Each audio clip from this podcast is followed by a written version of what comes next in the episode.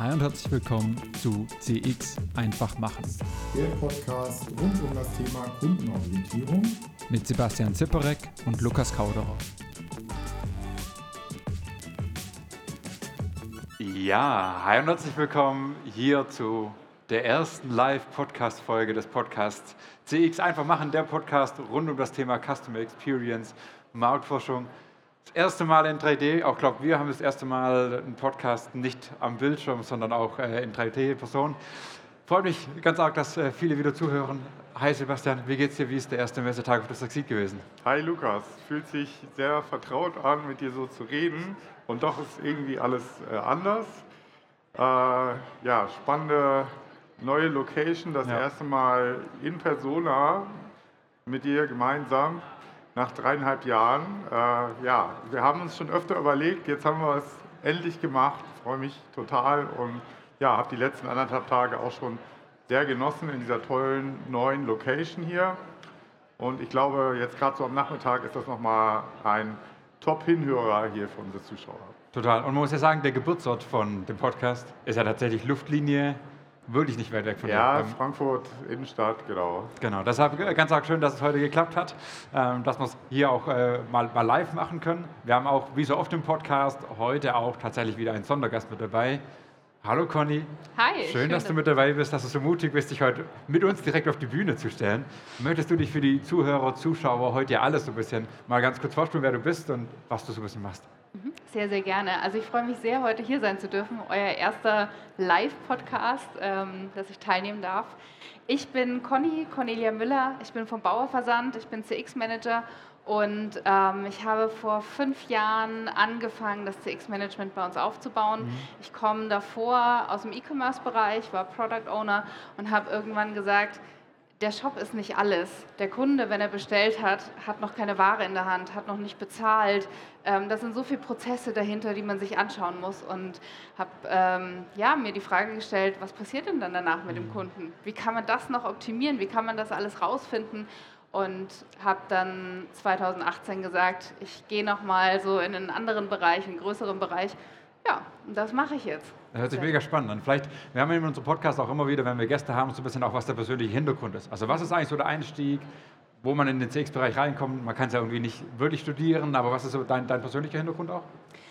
Mein persönlicher Hintergrund, ich habe Kauffrau für Marketingkommunikation gelernt. Okay, naja. ähm, habe darüber festgestellt, Kunde, dafür schlägt mein Herz. Mhm. Im E-Commerce-Bereich war ich verantwortlich für den mein Kontobereich, für den Service- und Hilfebereich und auch für die Detail View.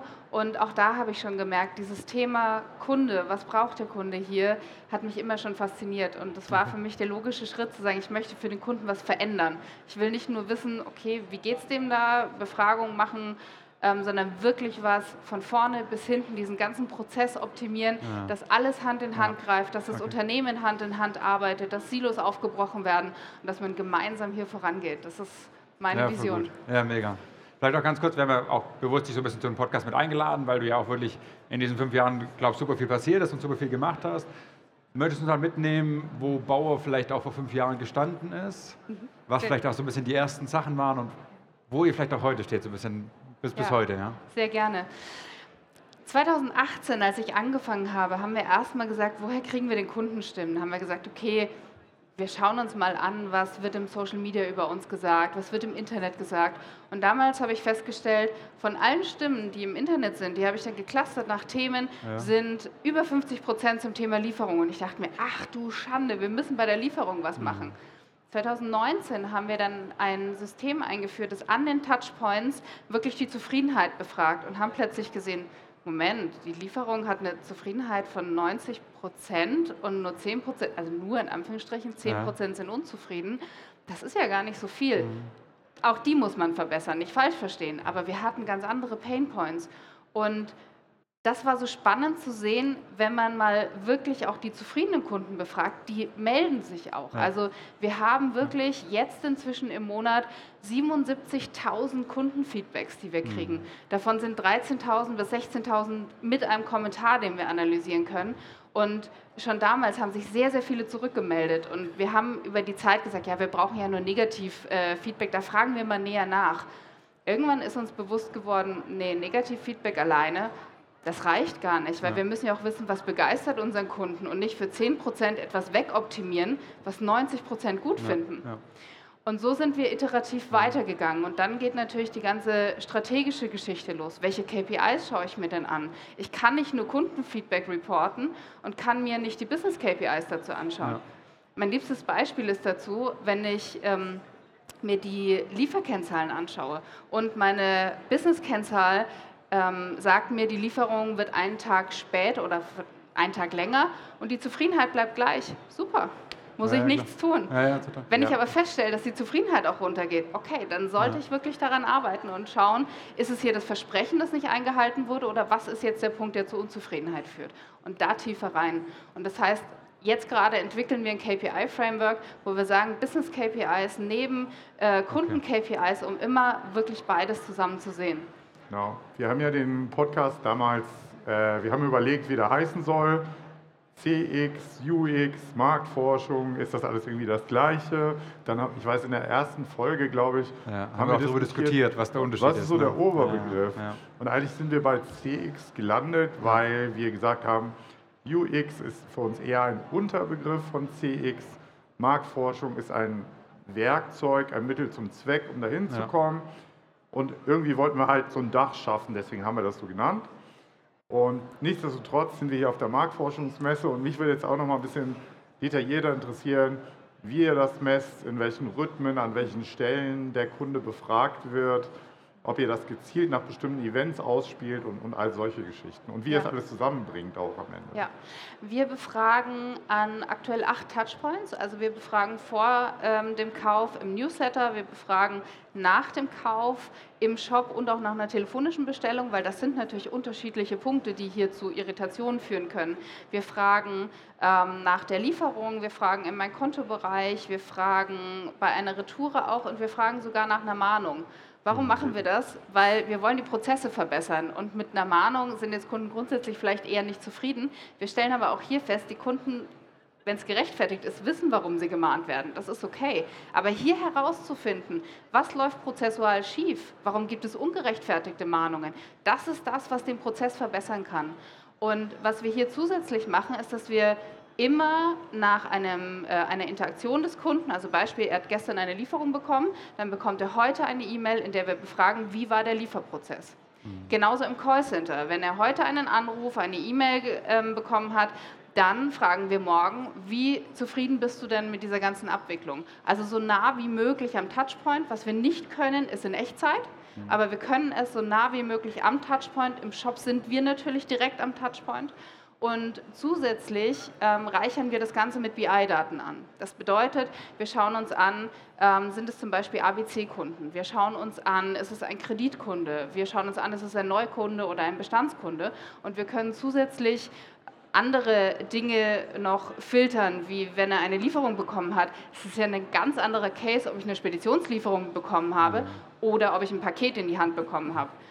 Das heißt, die Verärgerung, wenn zum Beispiel was bei der Speditionslieferung nicht geklappt hat, der stellt es einfach vor die Tür, es regnet, die ganze Couch ist kaputt, ist ein ganz anderer Case, als wenn man sagt, naja gut, das Kleid ist jetzt nass ähm, oder nass wahrscheinlich nicht, weil es nochmal mit Plastik verpackt ist, aber die Verpackung ist nass und dann gebe ich es halt zurück. Okay. Ja, die Gefahr ist ja immer, dass man ganz viele Daten sammelt an verschiedenen Stellen und dann noch die BI-Daten und die und jene. Habt ihr irgendwie so ein Modell entwickelt, was eigentlich wie viel wert ist und fließt das irgendwo zusammen? Und ist sozusagen, oft ist es ja auch so, für jede Messung ist irgendeine andere Person zuständig und am Ende hat jeder seine KPI und keiner weiß, welche ist jetzt eigentlich wie relevant im Gesamtkontext. Wir haben ein Dashboard, in denen die Kundendaten mit den äh, Zufriedenheitsdaten zusammenfließen und in denen man sich diese Daten angucken kann. Was es noch nicht gibt bei uns, ist ein Dashboard, in dem die Zufriedenheits- und Kundendaten mit den Business KPIs zusammenfließen. Das wird aktuell gerade entwickelt. Ist natürlich aber BI-seitig auch nicht easy. Das ist quasi unser Next Step. Aber zum Thema Verantwortlichkeit. Wir haben hier Touchpoint-Owner, die sind verantwortlich für ihre Zahlen und die kennen ihre KPIs. Das heißt, selbst wenn es in zwei Systemen aktuell ist, die kennen ihre Business-KPIs und die kennen ihre Kunden-KPIs. Ja, es ist wünschenswert, das alles in einem System zu sehen, aber in zwei Systemen geht es auch. Und die sind dann verantwortlich und matchen das und bringen die Sachen zusammen. Ich nenne mal ein Beispiel. ähm, Newsletter-Verantwortliche, der schaut sich natürlich die Zufriedenheitskennzahlen an und auch die Gründe für Unzufriedenheit, beispielsweise viel zu viele Newsletter, ja. kennen wir alle. Und dann schaut er sich auch an, wie sind meine Business-Kennzahlen? Was passiert eigentlich, wenn ich die Frequenz runterschraube? Klar, ich habe weniger Umsatz. Also kann ich darauf eingehen und wirklich sagen, ich schraube die Frequenz runter? Wahrscheinlich eher nicht. Ich kann aber hingehen und sagen, ich gebe dem Kunden eine Möglichkeit, seine Frequenz auszuwählen. Das heißt, ich kann mhm. andere Lösungen finden und so kann man diese Kennzahlen matchen und auch von Unternehmensseite, Businessseite so betrachten, dass ich nicht alles mache, was der Kunde sich wünscht, aber trotzdem diese Wünsche respektiere und Lösungen für den Kunden finde. Mhm. Mega spannend, hättest du deshalb gesagt, also wenn er sagt, okay, dieses, diesen Data League oder Lake, wie man es halt bezeichnen möchte, kommt so ein bisschen in die Zukunft, hättest du deshalb gesagt, diese, diese Art der Touchpoint Owner, dass die sich selber anschauen, dieses Commitment haben, dass sie eben regelmäßig reinschauen, ist wichtiger, wie alle Daten in einer Plattform erstmal zu haben, so dieses Commitment abzuholen. Ist das ein ja. Learning, was du ein bisschen vielleicht auch rausziehst? Ja. Ähm, für mich hat dieses ganze Management ist ein Mindset-Thema. Wenn ich im Unternehmen nicht das Mindset habe, dass ich kundenzentriert bin, dann kann ich die Daten in einem Dashboard oder in fünf haben, dann ist es egal, es wird sich keiner angucken. Ja. Wenn ich aber von oben bis unten das Commitment habe, dass wir sagen, der Kunde zahlt mein Gehalt, nicht mein Chef, nicht der Geschäftsführer, sondern der Kunde ist am Ende der, der entscheidet, wie viel Gehalt ja. ich vielleicht auch kriege, im Sinne von, wenn die Umsatzzeiten oder die Ergebniszeiten schlecht sind, dann geht es wahrscheinlich auch mit meinem Gehalt schlecht. Ähm, dieses Bewusstsein muss geschaffen werden. Und wenn dieses Mindset-Thema stimmt, dann hat man wirklich die Chance, die Leute alle mitzureißen und dann ist es so eine Art Stakeholder-Management. Ja, Manche gehen direkt mit, ja, ja. bei manchen muss man ein bisschen öfter anklopfen und sagen, komm, Kunde, und dann sind diese positiven Erlebnisse toll. Ich hatte bei den Finanzkollegen hatten wir äh, lange gesagt, lass uns doch die Zahlungserinnerung umstellen, weil die wird immer als Mahnung verstanden. Mhm. Das haben die Kunden nicht verstanden, dass es nur eine Erinnerung ist. So, warum soll ich jetzt schon zahlen? Das ist doch noch gar nicht fällig. Dann haben wir gesagt, lass uns das in Werbetext ja. Also einen ja. Werbetexter geben, der das nochmal schöner formuliert, lass uns das auch schöner aufbauen und umstellen. Und plötzlich kam das Feedback, wow, das neue Design der Mail, das ist ja richtig cool geworden. Ja. Und dann saßen sie wirklich da und haben gesagt, Mensch, das ist ja schon, also schon ganz schön, dass sich der Kunde freut. Und solche Momente, da kriege ich Gänsehaut, weil ich mir denke, es macht das Ganze erlebbar für die Kollegen und die wissen plötzlich, für wen sie es machen. Ja, total. Es ist super spannend. Ich glaube, wir könnten noch ganz viel noch auch, auch über den jetzigen Zustand sprechen, weil wir heute tatsächlich nur, in Anführungszeichen, nur eine halbe Stunde, vielleicht machen wir auch noch mal einen zweiten Podcast, so wie es anhört. Ähm, lass uns mal noch mal 2018 zurückspringen. Ähm, du hast jetzt viel von dem, wie es aktuell ist. Was hattet ihr 2018 an Touchpoint-Befragungen schon? Wo mhm. seid ihr reingestartet? Wie siehst du es heute? Waren das die richtigen Sachen? Hättest du heute woanders gestartet? Was ist so ein bisschen das, was, wenn man sagt, okay, ich habe vielleicht nur eine Befragung, wo du sagst, okay, das, das hätte euch am Anfang vielleicht noch mehr geholfen, das waren eure Erfahrungen? Also wir hatten gar keine Touchpoint-Befragungen. Okay. Ähm, grüne wir, Wiese. Grüne Wiese. Wir ja. wussten, dass wir Customer Experience Management machen wollen. Ich glaube nicht, dass zu dem Zeitpunkt klar war, was ist das überhaupt genau? Ja, also ja. was muss ich da tun? Wir haben eine ganz wertvolle Community in der Group, die OPEX-Gruppe, Operative Exzellenz für Customer and Data in der Otto Group. Und hier vernetzen sich Marktforscher, Customer Experience Manager aus den einzelnen Gruppen. Und da haben mhm. wir dieses Touchpoint-System gesehen. Das hat ähm, die Unito-Gruppe aus Österreich vorgestellt. Und ich habe gesagt, das brauchen wir, ja, das will ja. ich. Bin danach direkt zur Kollegin und habe gesagt, was muss ich tun, um das zu kriegen? Ich will mit aufspringen. Das heißt, wir haben nicht ganz entschieden, welche Touchpoints zuerst kommen. Sie haben sich damals entschieden, die After-Sales-Touchpoints zuerst zu machen und Newsletter. Warum? Die After-Sales-Touchpoints sind die, die ganz stark hängen bleiben beim Kunden. Ja, ja. Und ähm, es ist prozessual wichtig, hier tiefer einzusteigen, weil ich hier keine Klickzahlen wie in einem Online-Shop ja. habe. Da habe ich Bewegungsdaten, da habe ich Conversion Rates, ja. da habe ich Maus-Tracking, äh, mhm. da habe ich ganz viel vom Kunden. Die Lieferung angekommen ist oder nicht, das weiß ich. Ja, aber, aber den Rest dann ja, auch nicht. Das heißt, wir haben mit den After-Sales und dem einen Pre-Sale-Touchpoint angefangen, diese übernommen. Es war keine bewusste Entscheidung, aber es war sehr, sehr wichtig. Ja, mega. Insofern, ja, was ich gerne gemacht hätte, seit 2019 wollen wir in den Shop auch diese Zufriedenheitsbefragung. Ich glaube, ja. jedem ist aufgefallen, so ich habe angefangen mit Newsletter und abgeschlossener Bestellung, da fehlt doch ganz viel. Das ist richtig. Hier sind wir jetzt gerade dran, diese Lücke zu schließen und zu sagen, wir befragen auch im Shop, weil wir wissen wollen, was ist an den Templates wichtig. Was braucht der Kunde hier? Sind es die Ladezeiten, die vielleicht frustrieren oder fehlen Informationen? Ist das Sortiment das, was nicht passt? Und das ist auch wiederum der Next Step gerade. Aber um die. Frage nochmal zu konkretisieren, Ja. ja, die, wir hatten gar nichts. Wir haben angefangen mit diesen Touchpoints. Es war gut. Wir haben wahnsinnig viel gelernt und haben uns über die Zeit weiterentwickelt. Weiterentwickeln. Okay. Was äh, mich noch interessiert, äh, großer Segmentierungsfan, äh, Personalisierung. Ich, ist bei mir auch schon lange her, dass ich mich mal im Versandhandel bewegt habe. Und damals war immer so die Frage, was vielleicht irgendwann gehen wird, dass jeder Kunde seine eigenen, seinen eigenen Zuschnitt, seine eigene Ansprache kriegt.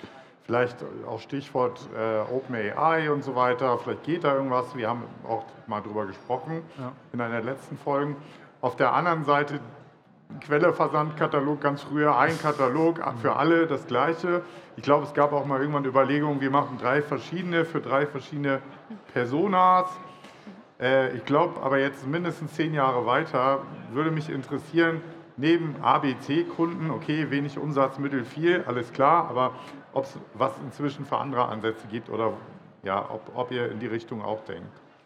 Absolut. Personalisierung ist natürlich ein ganz wichtiges Thema. Wir ähm, unterscheiden, an welchen Punkten wir uns gerade befinden. Ich nehme jetzt ein ganz banales Beispiel. Die Produktlisten sind bei uns segmentiert. Sie sind nicht personalisiert, aber sie sind segmentiert. Das heißt, die Kunden, ähm, die gewisse Sortimente oder gewisse Artikel eher wahrscheinlich präferieren werden, das sind natürlich alles Prognosemodelle, die kriegen eine andere Produktliste angezeigt.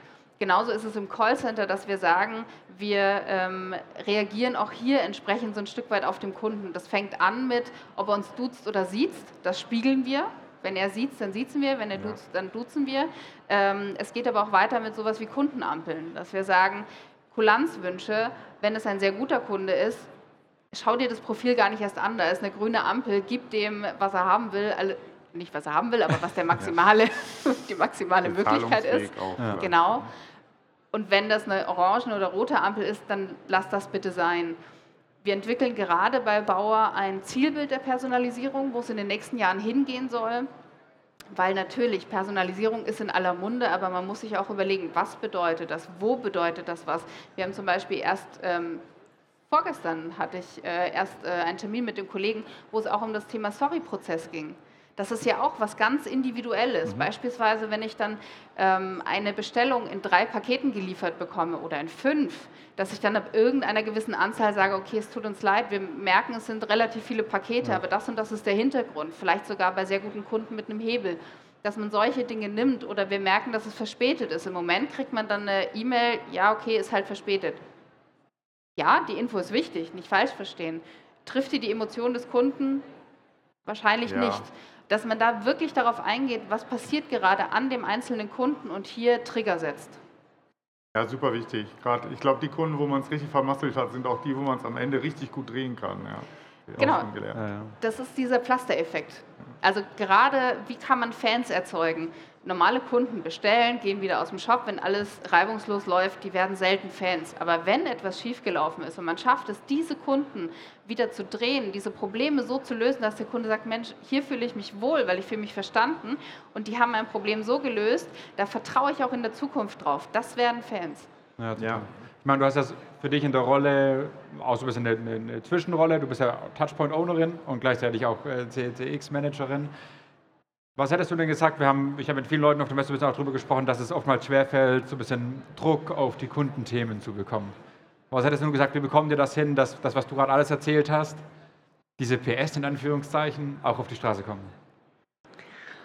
Oh, das ist eine ganz schwierige Frage. Ja. Ich bin Touchpoint Owner am Bereich Mein Konto. Ähm, bin hier Business Owner, sprich der ähm, Business Part zum Product Owner in der Technik. Wir funktionieren als Tandem und hier die Themen zu platzieren fällt mir leichter, weil ich als Business Owner natürlich sehr viele in Anführungsstrichen Freiheiten habe. Ich priorisiere die Ja. Themen. Das heißt, Ja. wenn es um mein Konto geht, sage ich, hey, das ist wichtig, wir machen das, wenn es nicht gerade ein, ein Muss-Projekt ist. Bei anderen Themen ist das natürlich viel schwieriger, weil da bin ich nur der CX-Manager, der Ja. sagt, hey, das ist total wichtig. Und dann sagt derjenige zu mir, ja, die Muss-Projekte, die ich hier auf dem Tisch habe, aber Sind auch. auch wichtig, ja. Und dann muss man eigentlich in die, in die Kommunikation gehen. Man muss in die Diskussion gehen. Man muss sagen, ist es jetzt wirklich ein Muss-Projekt oder ist es eins, das du gerne hättest? Und dann lass uns drüber sprechen, was kommt denn am Ende raus? Und das ist bei CX das Schwierige und auch die Herausforderung, vor der wir, wir gerade noch stehen. Welche Maßnahme am Kunden bringt eigentlich welches Ergebnis? Da gebe ich zu, sind wir momentan noch blank. Auch das müssen wir in der Zukunft entwickeln, um besser in solche Roadmaps reinzukommen. Was wir aber tun wollen, ist im nächsten Jahr anzufangen, einen NPS-Planungsprozess zu machen. Mhm. Dass wir zumindest sagen, wir wollen ja die Zufriedenheit und die Weiterempfehlung steigern. Und nicht nur so, wir nehmen jetzt mal die Zahl, ja. sondern wirklich zu sagen, welche Maßnahmen stecken dahinter. Und das auch nicht nur auf Management-Ebene zu sagen, naja, ich stelle mir halt vor, wir machen halt die drei Projekte, sondern wirklich auch hier die Touchpoint-Owner einbinden, ein Tag Workshop, diesen ähm, durchführen, jeden Touchpoint-Owner auch zu verpflichten, zu sagen, was glaubst du, was diese Maßnahme auf die Zufriedenheit für eine Auswirkung hat? Wir wissen, dass das im ersten Jahr sehr viel auch mit Glaskugel zu tun hat. Aber wenn wir ein Commitment haben von allen Leuten, dass wir diese Projekte angehen, dann sind die genauso geplant wie die Umsatzprojekte und stehen in einer Planung. Ja. Und dann hat man anderen Druck dahinter. Auch das fairerweise haben nicht wir erfunden. Die Unitos waren schneller in Österreich. Das heißt, die haben das seit eineinhalb Jahren. Und wir haben gesagt, das ist für uns ein Hilfsmittel jetzt, um in die Roadmaps zu kommen. Total. Aber da vielleicht auch ganz grün in den Ohren, könnte man jetzt auch sagen, okay, eigentlich sollte jeder Touchpoint-Owner auch, so wie du, Hälfte CX-Manager sein, um die Themen so ein bisschen zu berühren. Ist das, habt ihr das mal diskutiert oder ist das, ne? Wir haben es aus folgendem Grund gar nicht diskutieren können. Die Business Owner bei uns im Haus sind wie ich auch Teilzeit-Business Owner. Das mhm. heißt, ich habe ja eh schon die Hälfte meiner Stelle für die Business Ownerschaft und die Hälfte meiner Stelle als CX-Manager. Beispielsweise die Kollegin oder ich mache es einfach, der Kollege, der für die Suche zuständig ist, ist gleichzeitig noch Abteilungsleiter für das Shop-Management. Ja. Wenn ich dem jetzt noch sagen würde, du bist jetzt auch noch CX-Manager, also wirklich in Funktion, sie müssen alle an den Kunden denken ja, und das tun ja, sie. Aber ein CX-Manager ist ja noch mal ein Stück darüber hinaus, der hat ja auch Aufgaben und Verantwortlichkeiten. Das haben wir bisher deswegen noch nicht spezifiziert und nicht angesprochen, weil man will diese Leute nicht auch noch total, überlasten. Total. Ist ja auch immer so ein bisschen von der Arbeitslast.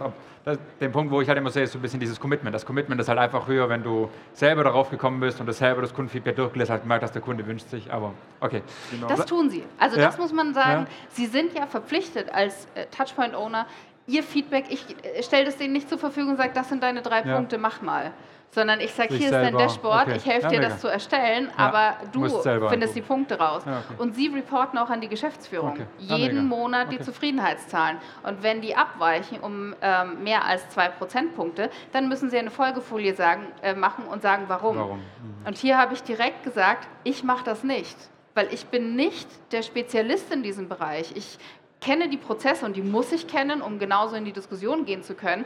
Aber die Spezialisten wissen, was ist passiert. Vielleicht sind da ganz andere Kunden, vielleicht hatten wir prozessuale Probleme, sind Streiks in den Lagerstandorten. Ja. Das wissen nur die Spezialisten. Ja, und deswegen müssen die auch diese Informationen Total. bereitstellen. Jetzt haben wir ganz viel über die CX-Rolle von dir gesprochen. Äh, du hast so eine, bist so halb in der CX, habe ich verstanden. Aber gibt es, also wie groß ist so CX insgesamt bei euch? Wer macht es noch? Und ähm, was mich auch interessiert, ist immer so die Rolle der Marktforscher oder der Insights-Menschen. Ja. Ich kenne das aus anderen Unternehmen, dann die Insights-Leute sollen halt irgendwie zuliefern für CX. Und äh, sind das bei euch irgendwie andere Leute, die gleichen, oder kommt ihr aus der Gruppe, oder wie funktioniert das bei euch? Ganz kurz, bevor du es antwortest. Wir haben nachher noch so drei, vier, fünf Minuten, wo wir natürlich mit dem Live-Podcast heute die Möglichkeit auch haben, euch so ein bisschen mit einzubinden. Ja.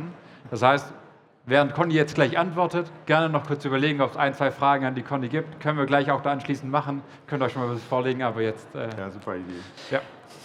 Wie hängt das Ganze zusammen? In unserer Abteilung sind CX-Management und Marktforschung. Klassische Marktforschung. Meine äh, Kollegin Ähm, Dr. Stefanie Wening ist für die Marktforschung zuständig. Sie ist hier für die NPS-Abfrage äh, zuständig und auch für Ad-Hoc-Marktforschung. Mhm. Ja. Meine Rolle ist die Zufriedenheitsabfrage. Das ist nicht ganz sauber, ich weiß, weil NPS könnte auch bei CX liegen. Wir arbeiten aber hier Hand in Hand zusammen. Das bedeutet, das Zufriedenheitstool mit dem Dashboard, mit allen Prozessen, die dahinter liegen, die liegen bei mir. Ich habe seit 2020 eine ganz liebe Kollegin, die mich unterstützt, Anna Lochner, die auch CX-Managerin ist. Das heißt, wir sind zu zweit oder in meinem Fall eineinhalb, da ich ja noch eine halbe andere Stelle habe und stellvertretende Abteilungsleitung bin, also drei Stellen. Und zusätzlich haben wir bei der Empiricom, das ist der interne E-Commerce-Dienstleister, früher der E-Commerce-Bereich, der ausgegründet wurde, haben wir auch noch ein UCD-Team. Die sind spezialisiert auf Fokusgruppen, auf ähm, Use Labs, auf äh, Prototyping, die machen Design Thinking Workshops und auch auf die greifen wir natürlich zurück. Das heißt, hier ist ganz viel auch Vernetzung, wo wir zurückgreifen können auf Erkenntnisse aus dem Shop von Usern und wir alle zusammen sammeln Insights und versuchen eigentlich den Kunden ja, in den Mittelpunkt zu stellen. Und der letzte Part der Frage, es kann nicht nur mit uns funktionieren. Jeder im Haus muss an den Kunden denken, ja. weswegen unser Geschäftsführer vor einem Jahr ein Projekt gestartet hat, das Space heißt, ähm, um das, die ganze Organisation kundenzentriert und datengetrieben aufzustellen. Hier wird es auch übermorgen eine neue Verkündung der Orga geben, die ich auch nicht kenne. Ähm, und es soll aber dazu führen, dass das ganze Haus kundenzentriert und datengetrieben denkt. Und ich glaube, das ist auch genau der richtige Schritt. Es muss von oben und von unten kommen, alle müssen mitmachen und es muss auch in der Strategie verankert sein. Super. Das hört sich nach einem zweiten Podcast-Folge an. Genau. Ja. Gibt es aus dem Publikum Fragen, die ihr gerne an die Conny stellen wollen würdet? Es gibt noch ein tolles Mikrofon, ihr müsst auch nicht auf die Bühne. Gibt es irgendwas, wo ihr sagt, hey, das war jetzt nicht ganz klar, das würdet ihr gerne nachfragen? Oder Fragen zum Podcast generell. Ähm, genau. Scheint, glaube zu passen. Dann würde ich die letzten drei Minuten auch nochmal gerne melden, wenn es noch Fragen gibt, wenn sich jemand traut. Auch nochmal ganz kurz dazu nutzen, so ein bisschen, um es nochmal diesen drei Minuten auf den Punkt zu bringen. Wir haben viel darüber gesprochen, wie es aussehen könnte, was ihr macht. Die Orga um, hört sich sehr spannend an, sehr kundenorientiert an. Ähm, was hättest du gesagt in diesen fünf Jahren? Was waren, wenn du es auf den Punkt bringen würdest, in drei Minuten, was sind deine drei Learnings, wo du sagst, okay, das habe ich gelernt, das sollten wir auf jeden Fall so machen, das würdest du auch anderen mit auf den Weg geben? Sehr spannende Frage. In den fünf Jahren, was habe ich gelernt? Der erste Punkt, ausprobieren, lernen, verändern und schauen, was es bringt. Also egal in welchem Sinne, ob ich die Dinge, die ich ableite für den Kunden oder ob es nach intern ist, ich muss immer ausprobieren. Ja. Und diese Lust an Veränderung muss da sein. Das ist, glaube ich, so mein erstes Learning. Nicht zu groß denken, nicht zu, oh Gott, ich brauche ja erstmal alles, sondern klein anfangen. Das zweite Learning, das ich über die letzten fünf Jahre habe, ist, als CX-Manager ist man nie allein.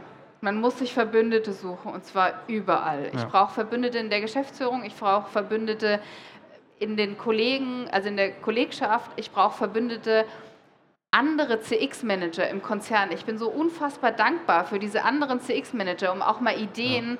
gemeinsam entwickeln zu können. Das heißt, wenn man jetzt nicht so einen Otto-Konzern, wie wir es haben, hat, dann würde ich immer empfehlen, trotzdem im Austausch zu bleiben. Wir sind mit anderen Branchen, zum Beispiel auch mit CX-Managern im Austausch und das ist so wertvoll, diese Erkenntnisse mitzunehmen und um wieder Gedanken zu kriegen. So wie heute auch, diese ganzen Vorträge. Man kann sich so viele Dinge von so vielen inspirieren lassen und dieses Netzwerk ist unfassbar wertvoll. Total, ja.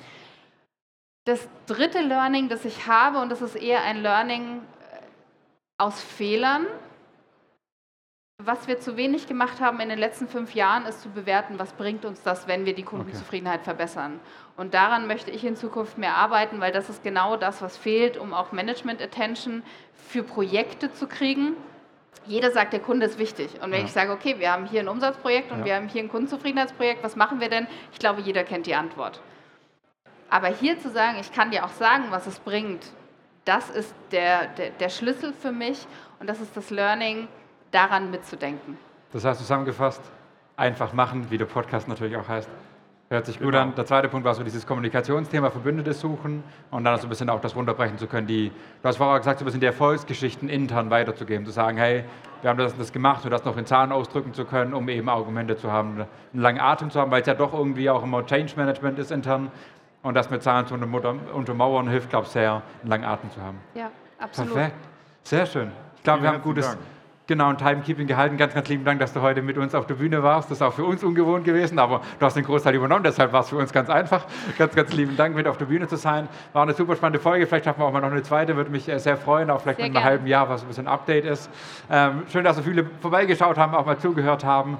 Ähm, ihr findet nachher nochmal den kleinen QR-Code, wo ihr auch die Live-Folge dann nochmal nachvollziehen könnt und auch nachhören könnt, Spotify oder auch die ganzen anderen Folgen hören könnt auf allen normalen Kanälen. Ansonsten ganz, ganz lieben Dank fürs Zuhören, ganz lieben Dank fürs Vorbeikommen und noch eine ganz, ganz schöne Saxid-Messe und dann bis zum nächsten Mal. Vielen Dank. Vielen Dank euch.